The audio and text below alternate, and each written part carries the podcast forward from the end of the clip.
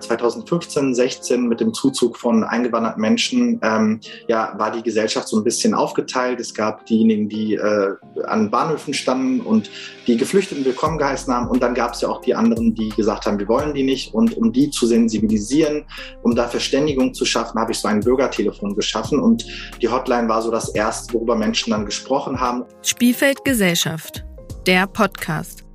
Spielfeld Gesellschaft ist eine Plattform, die Menschen und Ideen verbindet. Unser Ziel? Den gesellschaftlichen Zusammenhalt stärken. Eine Initiative der Niedersächsischen Lotto Sportstiftung. Herzlich willkommen zu einer neuen Zoomcast-Folge von Spielfeld Gesellschaft. Wie immer geht es um die Frage gesellschaftlicher Zusammenhalt und heute aus der Perspektive des Aktivismus. Wie viel individuelles Engagement braucht es, damit der gesellschaftliche Zusammenhalt gestärkt wird? Darüber spreche ich heute mit Ali Jan. Hallo Ali, schön, dass du da bist, schön, dass du Zeit für uns hast. Ja, danke, dass ich dabei sein darf. Würdest du dich bitte für diejenigen, die dich nicht kennen, einmal vorstellen? Ich heiße Ali Can. Ich bin in der Türkei geboren. Ähm, als Asylsuchende sind meine Eltern und ich nach Deutschland gekommen, als ich zwei Jahre alt war. Habe hier Deutsch und Ethik auf Lehramt studiert, dann kurz vor Ende abgebrochen und habe mit meinem Aktivismus angefangen für eine offene, vielfältige Gesellschaft und für mehr Verständnis. Aktivismus hast du gerade angesprochen. Mittlerweile hast du ja einen Bekanntheitsgrad. Wie kann man dich denn kennen? Kannst du deinen Aktivismus etwas näher beschreiben? Ich glaube, so das erste Mal, dass man von mir gehört hat, war 2016, als ich die Hotline für besorgte Bürger ins Leben gerufen habe. Denn äh, 2015, 16 mit dem Zuzug von eingewanderten Menschen ähm, ja, war die Gesellschaft so ein bisschen aufgeteilt. Es gab diejenigen, die äh, an Bahnhöfen standen und die Geflüchteten willkommen geheißen haben. Und dann gab es ja auch die anderen, die gesagt haben, wir wollen die nicht. Und um die zu sensibilisieren, um da Verständigung zu schaffen, habe ich so ein Bürgertelefon geschaffen. Und die Hotline war so das erste, worüber Menschen dann gesprochen haben, als ein konkretes Angebot, um äh, Menschen zuzuhören, die Ängste haben oder manchmal auch im Deckmantel der Besorgnis rechte Parolen schwingen.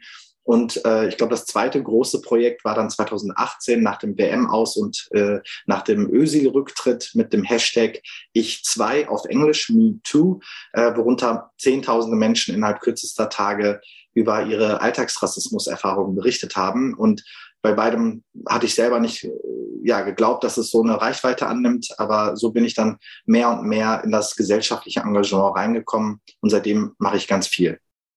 Zu den beiden Punkten kommen wir später auch noch zurück. Da habe ich ein paar Fragen an dich. Könntest du vorher noch mal von deiner täglichen Arbeit so ein bisschen berichten? Was machst du? Wie sieht dein, wie sieht dein Tag so aus? Also meine Tage sind immer sehr unterschiedlich. Ich ähm, habe zum einen viel zu organisieren, da ich äh, die Viel Respekt Stiftung leite und das Viel Respekt Zentrum. Das ist ein physischer Ort, eine Begegnungsstätte in Essen im Ruhrgebiet. Und da machen wir natürlich auch Projekte, betreuen Gruppen, indem wir sie versuchen zu unterstützen in ihrem Engagement. Also Menschen, die sich für Vielfalt engagieren, die binden wir ein oder unterstützen.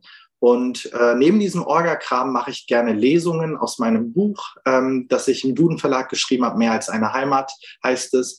Ähm, also tingle dann ab und zu durch Deutschland und ja, und alle so ein bis zwei Jahre mache ich dann ein größeres Projekt oder eine Kampagne, eine Aktion und dann heißt es natürlich viel durch Deutschland reisen, äh, Gespräche führen, Texte schreiben äh, und generell äh, ja irgendwie aktiv sein. Und dazu gehört ähm, irgendwie Orga-Kram, aber genauso gut auch mit Menschen auf die Straße zu gehen oder kreativ zu sein. Ich bleibe mal noch ein bisschen bei deiner Biografie wie der Alijan äh, zu dem Alijan geworden ist, der heute ist. Kannst du nochmal zu deiner Entwicklung etwas sagen? Du hast gesagt, du bist in der Türkei geboren. Dann frage ich mal ganz plump, hat denn deine heutige Arbeit, hat dein Aktivismus mit deiner eigenen Biografie etwas zu tun? Wenn ja, was? Es hat super viel, also meine Arbeit hat äh, super viel mit meiner persönlichen Biografie und Herkunft auch zu tun und das auf zweierlei Ebenen. Zum einen ähm, habe ich durch meinen offensichtlichen Migrationshintergrund ähm, äh, natürlich in Deutschland Ausgrenzungserfahrungen gemacht, Rassismus erlebt und auch immer wieder Situationen erlebt, in denen mein Anderssein so eine Art Makel war für andere. Ähm, ich hatte Identitätsprobleme, ähm, ich musste mich beweisen, ähm, wurde mit anderen Maßstäben gemessen. Äh, diese Erfahrungen haben natürlich dazu beigetragen, dass ich sensibler bin gegenüber Rassismuserfahrungen und überhaupt Ungleichheit.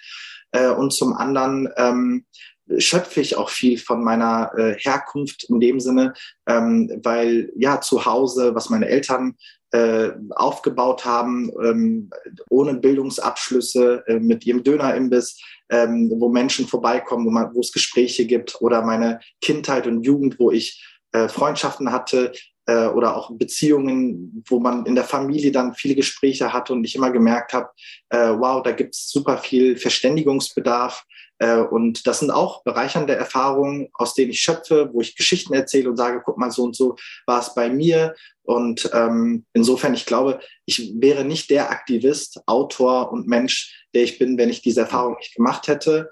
Äh, manchmal frage ich mich auch, ähm, ob das das Wahre ist. Ähm, aber dann denke ich immer wieder an die neu zugezogenen Geflüchteten und an die Migrantinnen äh, und an die ältere Generation, die super viel erleiden musste und möchte gerade da eine bessere Welt hinterlassen und für die Nachkommen äh, ja eine viel offenere Einwanderungsgesellschaft äh, zurücklassen. Jetzt ist es ja so, ich kann total gut nachvollziehen, wenn du sagst, dass die Biografie einem natürlich mehr oder weniger ganz viel liefert und Vorlage leistet, wenn es um das Thema geht, anders zu sein, anders vielleicht wahrgenommen zu werden.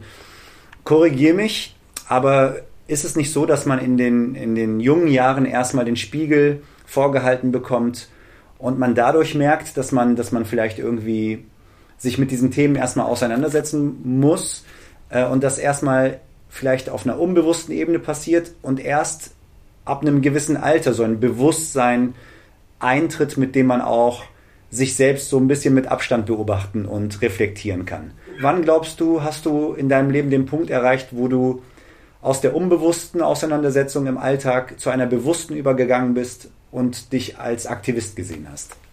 Definitiv. Ähm, bei mir, also ich habe bis in die Jugendjahre, weiß nicht, bis 18 oder so, haben wir von Ausländern gesprochen, meine Freundinnen und ich. Und ich habe ähm, eigentlich immer eher indirekt ähm, oder, oder nicht so explizit wahrgenommen, dass es Ungerechtigkeit gibt oder sowas wie Diskriminierung. Ich wusste schon, es gibt so Nazis und es gibt Menschen, die mögen Ausländer nicht, aber so die bewusste Auseinandersetzung damit, dann der Zuwachs an Expertise, und eine große Reflexion, eine starke Selbstweiterentwicklung hat erst stattgefunden im Studium, wo ich dann äh, tatsächlich, ähm, das war dann aber auch zeitgleich mit 2014, ich habe 2013 angefangen zu studieren und 14, 15, dann war ich dann irgendwie 2021 und habe dann ähm, natürlich ähm, ja die Lage mitbekommen und konnte viel besser darüber nachdenken. Und dann, als die ersten Geschichten von den syrischen Geflüchteten prominent wurden und äh,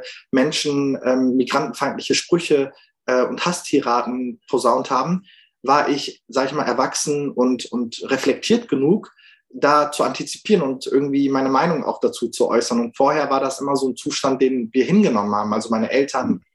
Ähm, ich war natürlich, äh, ich habe sehr viel Glück gehabt mit meiner äh, Jugend und Kindheit bei meinen Freundschaften in Münsterland. Da hat es nie eine Rolle gespielt, ob ich das türkische Kind bin, sondern dass ich das Kind bin, mit dem sich das andere Kind versteht und in der Fußballmannschaft.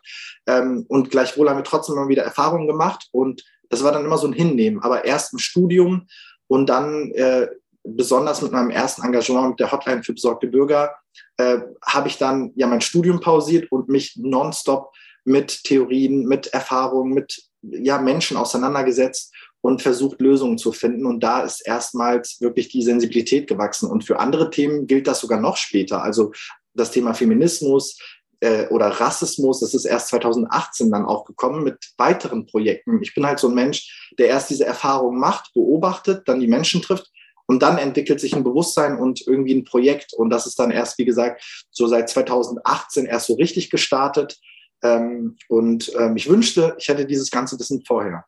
Aber ja, das kann ich gut verstehen. Aber 2016 hast du ja schon die Hotline eingerichtet. Wie alt warst du denn 2016? Da war ich tatsächlich, also zum Start der Hotline war ich 22 Jahre alt. Ähm, und, und das war doch, das war doch, entschuldige, dass ich unterbreche, das war doch eigentlich das erste Projekt, mit dem du sehr viel Aufmerksamkeit auf dich gezogen hast ja, das war tatsächlich das allererste Projekt mit, mit viel Aufmerksamkeit. Davor habe ich mich aber schon engagiert und zwar in der Uni direkt zu meinem Studiumbeginn bei UNICEF, bei der Kinderhilfsorganisation. Äh, und das war gar nicht so unbedeutend, denn das war meine erste Erfahrung mit ehrenamtlichem Engagement. Äh, vorher kannte ich das Prinzip nicht. Also ich hatte meinen Fußballverein, ich habe Theater gespielt ähm, und habe dadurch eben gewusst, okay, es gibt so Hobbys, aber so wirklich sich in der Freizeit einsetzen ist dann mit UNICEF gekommen und dann 2016 war dann so ein thematischer Wechsel in meinem Interessensfeld da und auf meiner Agenda stand dann viel mehr so dieses neue und äh, also neu zugezogene und äh, alteingesessene zusammenbringen, so eine Art ja. Brückenbauer sein ähm, aber vorher nicht tatsächlich. Vielen Dank für diese perfekte Vorlage, weil das Thema von Spielfeldgesellschaft ist ja gesellschaftlicher Zusammenhalt unter anderem, also eine Frage und ein Satz, der uns viel beschäftigt.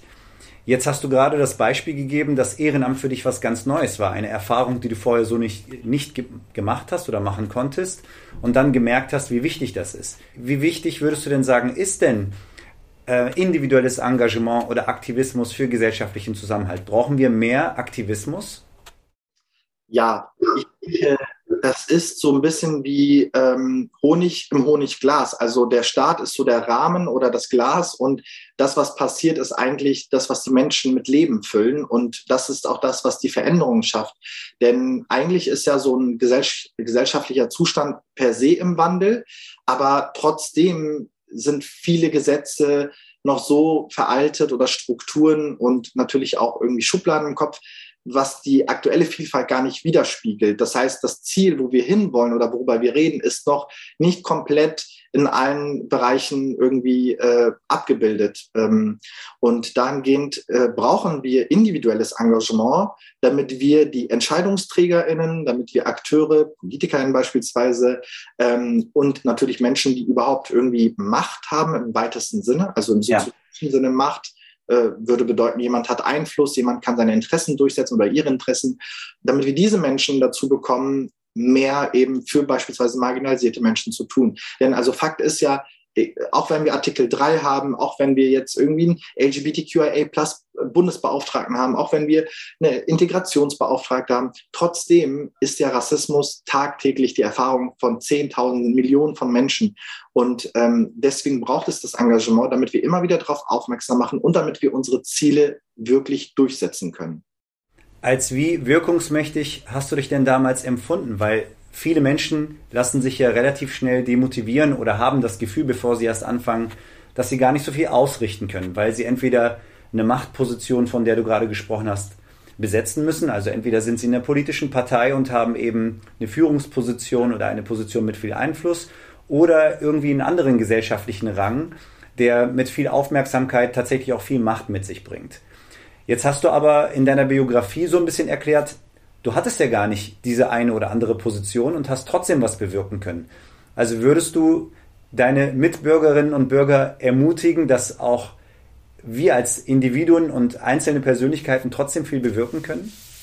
Also ich würde definitiv alle Menschen ermutigen ähm, und an eine gewisse Selbstwirksamkeit zu glauben. Allerdings darf die nicht ja der Illusion unterliegen, dass auf Knopfdruck die Veränderung da ist. Denn ähm, ich muss mir selber das auch immer wieder vor Augen halten und das nach Jahren und mehreren Projekten. Es ist letztlich ein Zusammenspiel. Also ich, Ali Jan, bin aktiv, mache Dinge, eine andere Person kommt hinzu, wiederum andere in einem anderen Bundesland bekommen davon Wind und engagieren sich auch. Und vielleicht gibt es ein Zusammenspiel. Und jeder Mensch bringt irgendwie die Ressourcen ein, die er oder sie mit sich äh, bringen kann und auch problemlos einsetzen möchte.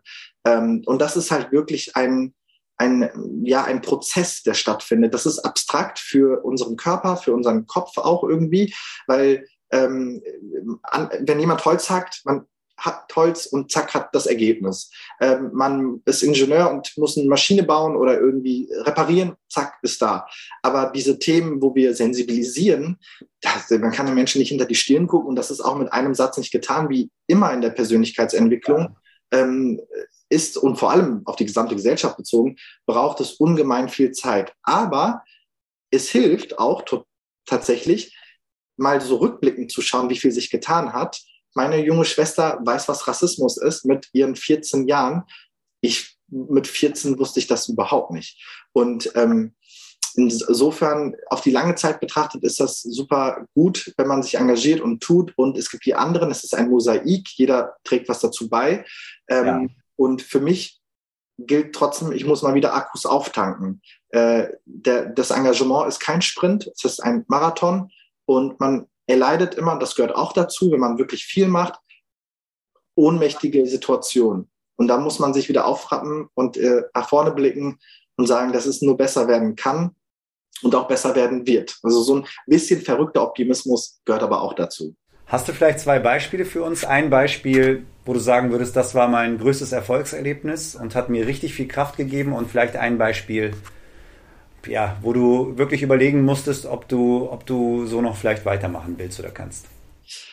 Also ich hatte einen, eine frustrierende Phase mal, als ich die Hotline hatte. Das war irgendwie Anfang 2017. Da habe ich, ich meine, ich habe stundenlange Telefonate geführt mit Menschen, die eigentlich meinesgleichen nicht haben wollen und die nur davon geredet haben, wie Merkel eine Verräterin sei, dass sie die Grenzen geöffnet hat. Ähm, gegen das also angerufen haben dort besorgte Bürgerinnen und Bürger, sogenannte, ja? ja also Menschen, die, ich habe sie damals bezeichnet als Menschen, die als Ängste, Sorgen oder Zweifel haben im Hinblick auf die zunehmende Einwanderung von geflüchteten Menschen.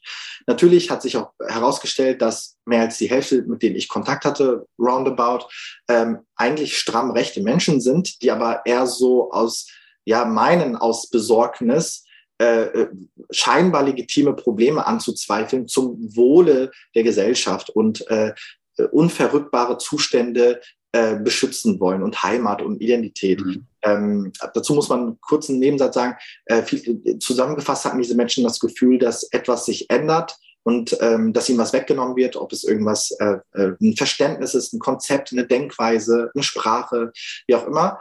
Ähm, aber ähm, bei diesen Gesprächen sind halt immer wieder auch ja Hasstiraden gefallen. Da sind manchmal sind es stundenlange Gespräche und man geht am, man ist am Ende auseinandergegangen mit ähm, danke für das Gespräch, Sie haben Ihre Meinung, ich habe meine.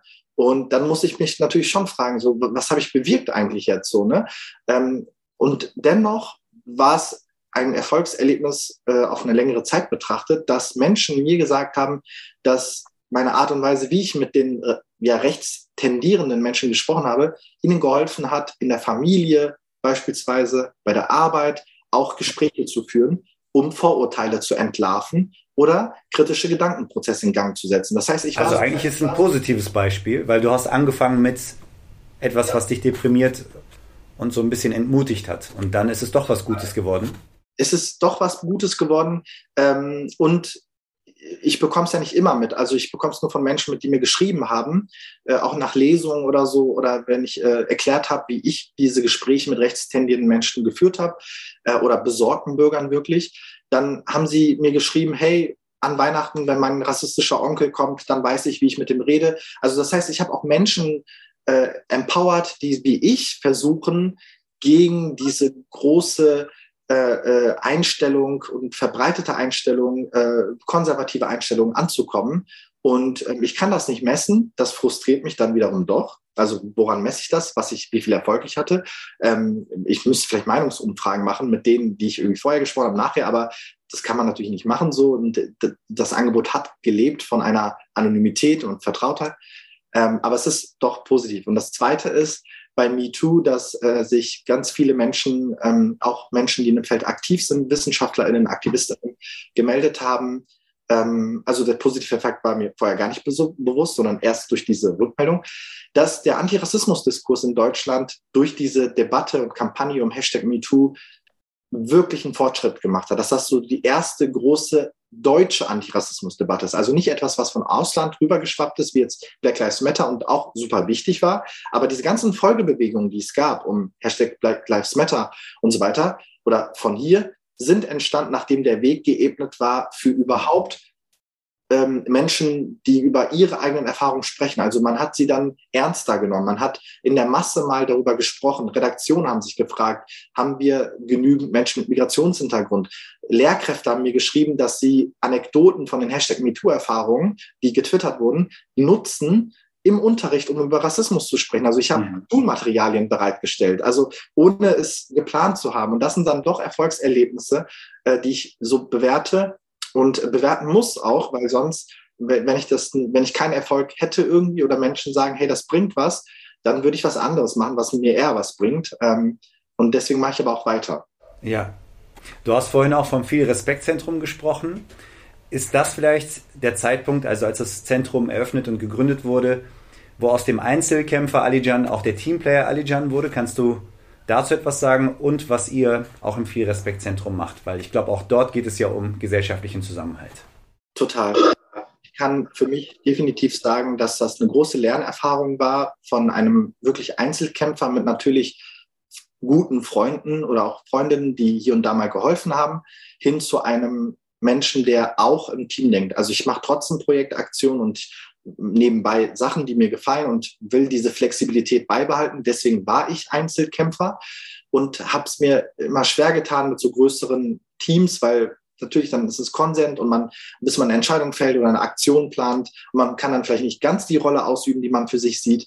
Aber dann 2019 mit der Eröffnung des Vier Respekt Zentrums ähm, war das so bereichernd doch und auch eine Lernerfahrung, wie anders das Engagement wird, wenn man ein Team um sich hat, wenn auch ein kleines Team mit äh, paar Leuten und Ehrenamtlichen, weil äh, das Engagement ist auch ein anderes. Ähm, man kann im Team äh, empowert man sich ganz anders. Man ist ein, eine, ein Sprungbrett für Menschen zu einem kollektiven Wir, wo, wo sie sich ja besprechen können, wo sie Hilfe bekommen, wo es Synergien gibt. Ähm, das ist halt ein anderes Engagement. Ähm, anders Erlaube mir an der Stelle eine Zwischenfrage äh, weil du von Engagement sprichst. Jetzt ist es ja so, dass wir Menschen oft dazu neigen, uns zu engagieren, wenn wir selbst Betroffene sind. Dir ist es aber wichtig, sich eben auch für die Interessen anderer einzusetzen. Für was engagiert sich denn das Viel-Respekt-Zentrum so alles? Das Viel-Respekt-Zentrum äh, engagiert sich für andere und das wird sichtbar allein schon durch den Namen. Das kommt nämlich von Vielfalt und Respektzentrum, also deswegen viel Respektzentrum, aber auch irgendwie viel Respekt haben. Ah ja, okay man, glaube ich, nur Respekt haben kann oder nicht haben kann. Genauso wie Vertrauen kann man entweder haben oder nicht haben. Ähm, aber Vielfalt heißt bei uns eben, dass wir entlang verschiedener sogenannter Marker und Vielfaltsdimensionen versuchen, unterschiedlichste von Diskriminierung betroffene Menschen äh, und Menschengruppen anzusprechen. Zum einen haben wir eine Kooperation hier mit dem Caritasverband und äh, in den Räumlichkeiten findet ein Zentrum 60 Plus für Senioren statt und die kriegen Angebote, werden gestärkt die sind aktiv, die machen. Und da geht es um das Brechen von Stereotypen. Wir machen immer mal wieder Sachen für LGBTQIA+, ähm, haben mit der AIDS-Hilfe kooperiert, thematisieren Religion und irgendwie Geschlechtsidentität, sexuelle Orientierung. Aber natürlich ist das größte Feld ethnische Vielfalt, ähm, Geflüchtete, äh, Arbeitsmigrantinnen, ähm, die damals als GastarbeiterInnen gekommen sind. Dazu haben wir Sachen gemacht. Ähm, und insgesamt sind wir ein Ort, wo Menschen zusammenkommen und unterstützt werden, die sich für Vielfalt auch einsetzen. Also Vielfalt als Prinzip auch zu bewerben, zu sagen, Leute, wir müssen uns alle gar nicht äh, verstehen oder wissen, was diese Religion macht oder so. Aber es geht, so, es, gibt, es geht um so eine grundsätzliche Haltung, mhm. die äh, von Akzeptanz geprägt ist, die anerkennt, dass andere auch anders sein dürfen, aber trotzdem nicht benachteiligt werden sollten. Und ähm, deswegen, ja, ist es super wichtig, ähm, auch auf andere Menschen einzugehen, denn letztlich hat man auch gewisse Dinge gemeinsam. Also alle von Diskriminierung Betroffenen haben gewisse Privilegien nicht, haben gewisse Zugänge nicht ähm, und auch gewisse Laufbahnen zeigen sich nicht. Ähm, und, und ich bin da schon immer so gewesen, ähm, dass ich versucht habe, mich einzufühlen, auch in andere von Ungerechtigkeit geplagte Gruppen und habe mir mal gedacht, wenn ich diese Gruppe wäre, wäre ich ja auch froh, wenn sich andere einsetzen. Und da erlaubt mir eine kleine Anekdote, dieser Einsatz und dass ich mich auch für andere einsetze, auch wenn ich nicht ihre Lage erleide, kommt tatsächlich von meiner eigenen Erfahrung. Meine Familie und ich, wir hatten die Abschiebung erhalten, also sollten das Land verlassen 2006. Und mein ehemaliger Fußballtrainer, der aber auch in der Kommune in Warendorf gearbeitet hat, hat sich eingebracht, hat uns Hilfe angeboten. Der hätte uns notfalls sogar bei sich untergebracht, damit die PolizistInnen uns nicht äh, zwangsweise ins Auto schleppen an, zum Flughafen fahren. Und die, ihr, ihr solltet die Bundesrepublik verlassen. Genau. Wir sollten es verlassen in die Türkei zurück, so abgeschoben, weil irgendwie als kurdische Aleviten das nicht so wirklich anerkannt wurde. Ähm, und trotzdem hat sich ein weißer Deutscher ohne Migrationshintergrund richtig eingesetzt und uns sowohl emotional das Gefühl gegeben, hey, da sind Menschen, als auch wirklich was bewirkt und auch dazu beigetragen, dass wir dann doch diesen ganzen Prozess umgekehrt haben und dann nicht abgeschoben werden mussten und irgendwann den eingeschränkten Aufenthaltstitel hatten. Und wenn so jemand sich so solidarisch zeigt, bin ich so Feuer und Flamme auch für andere Gruppen und versuche mein Bestes beizutragen. Und ähm, das letzter Gedanke vielleicht noch dazu. Und dieser Mensch wenn man den heute interviewen würde, der sich damals selbstlos für uns eingesetzt hat, der hat nichts davon gehabt und der war auch nicht mal mein Trainer. Ähm, der würde heute viele woke Begriffe nicht benutzen können, obwohl es wünschenswert wäre, das N-Wort verzichten, äh, von Rassismus sprechen. Und viele Sachen würde er nicht vielleicht verstehen, nicht sich gegen wehren, aber nicht mitkommen. Und ja. andere vielleicht streng mit ihm sein. Und das ist auch richtig. Aber ich habe gemerkt, gerade solchen Menschen auch an der Hand zu nehmen, weil sie eigentlich sich für das Gute einsetzen Verstehe. und diese Veränderung heranzutragen, auch das ist meine Mission. Also das ist auch mein Engagement. Und deswegen bin ich so vielfältig aktiv und das Zentrum ist eine tolle Plattform für dieses vielfältige Engagement. Kannst du noch mal zwei kurze, knackige Antworten auf meine nächste Frage geben? Wie kann ich vom Zentrum profitieren? Also gibt es zum Beispiel Workshops, Expertinnen und Experten, die man anfragen kann? Und wie kann man euch unterstützen?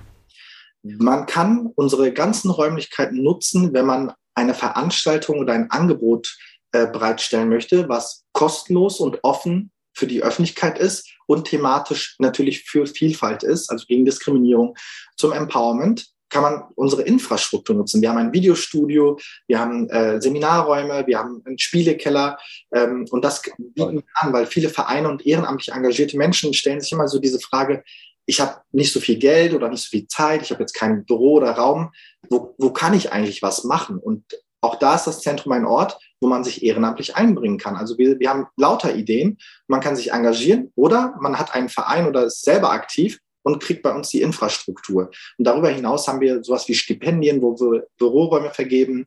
Ähm, oder wir machen selber Aktionen und Projekte. Zum Beispiel letztes Jahr haben wir äh, einen eigenen Art Valomaten äh, mitentwickelt, den mehrsprachig gemacht, damit äh, Menschen sich in ihrer Erstsprache, die eingewandert sind, informieren ja. können. Ähm, und da konnte man auch sich ehrenamtlich beteiligen, bei unseren Festivals mitmachen. Dieses Jahr sind es andere Projekte. Also es lohnt sich, das zu abonnieren und äh, auf der Hut zu sein, was wir so alles fabrizieren. Wir kommen zu unseren zwei letzten großen Fragen. Wie würdest du gesellschaftlichen Zusammenhalt definieren und wie würdest du den momentanen Ist-Zustand beschreiben aus deiner Sicht? Wow, das ist natürlich wirklich eine große Frage. also es gibt natürlich viel. Aber du bist natürlich nicht der einzige Gast, äh, dem wir diese Frage stellen, sondern na gut. Dieser Frage stellen sich, stellen sich alle unsere Gäste. Ich glaube ich, dass da eine viel, äh, ja, vielleicht bessere Antwort ist, aber aus meiner Perspektive jetzt auch seit irgendwie ähm, mindestens sechs Jahren Vollzeitengagement zum gesellschaftlichen Zusammenhalt. Ich würde sagen, es gehört zur Definition für mich eine Prise, ähm, eine Prise Menschlichkeit und Menschlichkeitsverständnis, also dass wir Fehler machen, dass wir natürlich irgendwie geprägt sind aus einer Zeit. Zum Beispiel, ich bin in den 90ern geprägt oder äh, 2000ern. Natürlich hab, bin ich irgendwie anders aufgewachsen und habe eine andere Ausgangssituation als Menschen, die in den 60ern und 70ern geprägt sind. Und wir alle wissen, dass wir mit zunehmendem Alter schwieriger Denkprozesse irgendwie in Gang setzen und Sachen hinterfragen. Also so ein gewisses Verständnis, so Geduld, ähm, eine Haltung, wo wir Menschen auch ihr Menschsein zur Verfügung stellen und irgendwie anerkennen, dass es halt alles dauert und nicht einfach ist. Aber zum anderen gehört es darum, aufgrund der äh, freiheitlich-demokratischen Grundordnung füreinander diese freiheitlich-demokratischen Werte zuzusichern und dafür zu sorgen, dass die Widerstände ähm, abgebaut werden. Also militante Bewegungen, Fundamentalisten, äh, Diskriminierung und so weiter. Das gehört dazu, dass wir uns dafür einsetzen. Nur durch das Engagement gegen Diskriminierung, für eine offene Gesellschaft, für eine inklusive Gesellschaft, entsteht gesellschaftlicher Zusammenhalt. Weil wenn jeder nur das tut, was er oder sie macht, dann sind wir erstmal in einer Solidargemeinschaft und irgendwie zahlen wir Steuern und der Staat regelt vieles. Aber wenn das nicht in unseren Köpfen ist, dass wir solidarisch sein und dass wir uns füreinander einsetzen und auch nichts tun, dann ist das ja sozusagen, dass jeder eigentlich so sein eigenes Süppchen kocht. Und auch das ist voll legitim, wenn Menschen beispielsweise einen harten Job haben, keine Zeit haben. Es muss nicht jeder sich engagieren, wenn es nicht anders geht, wenn man selber mit eigenen Problemen konfrontiert ist. Auch wenn man irgendwie psychisch, wenn es einem zu nahe geht. Aber ich glaube, gesellschaftlicher Zusammenhalt kommt erst dann, wirklich zum Tragen, wenn Menschen beobachten und den Status quo verbessern wollen. Mhm. Das für die Gesellschaft.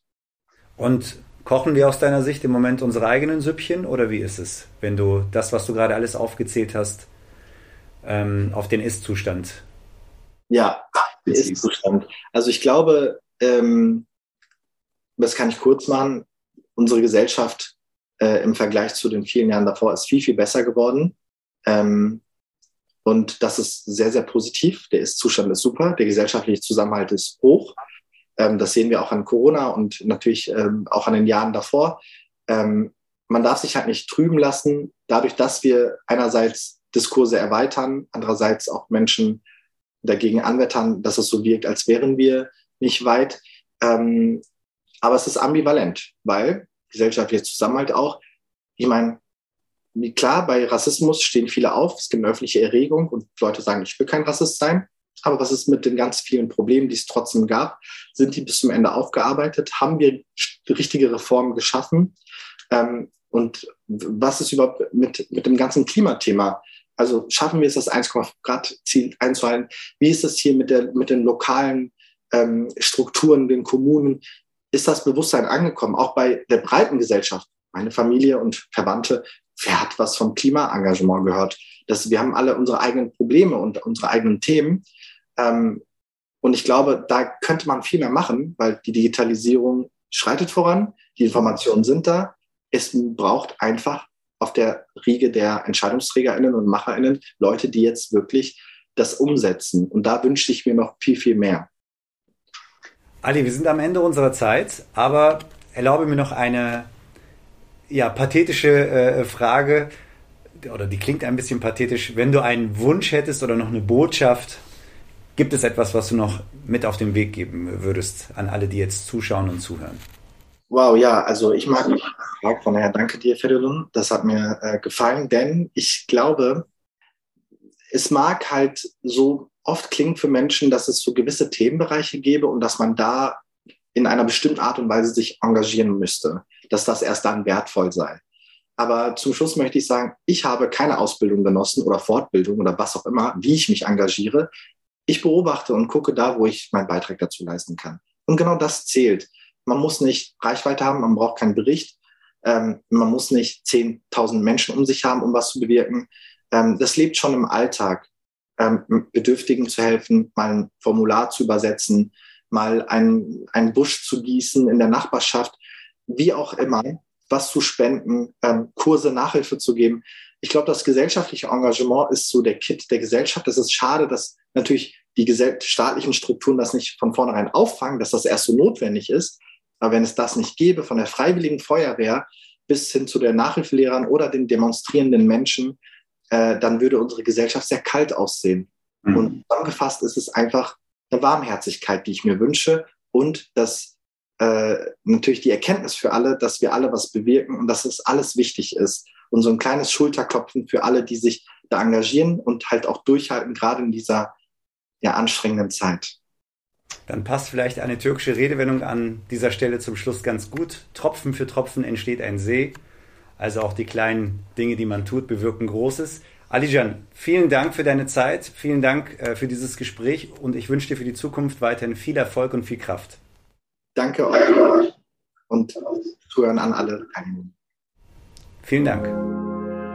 Danke fürs Zuhören. Ihr kennt das Spiel. Folgt uns, um up to date zu bleiben.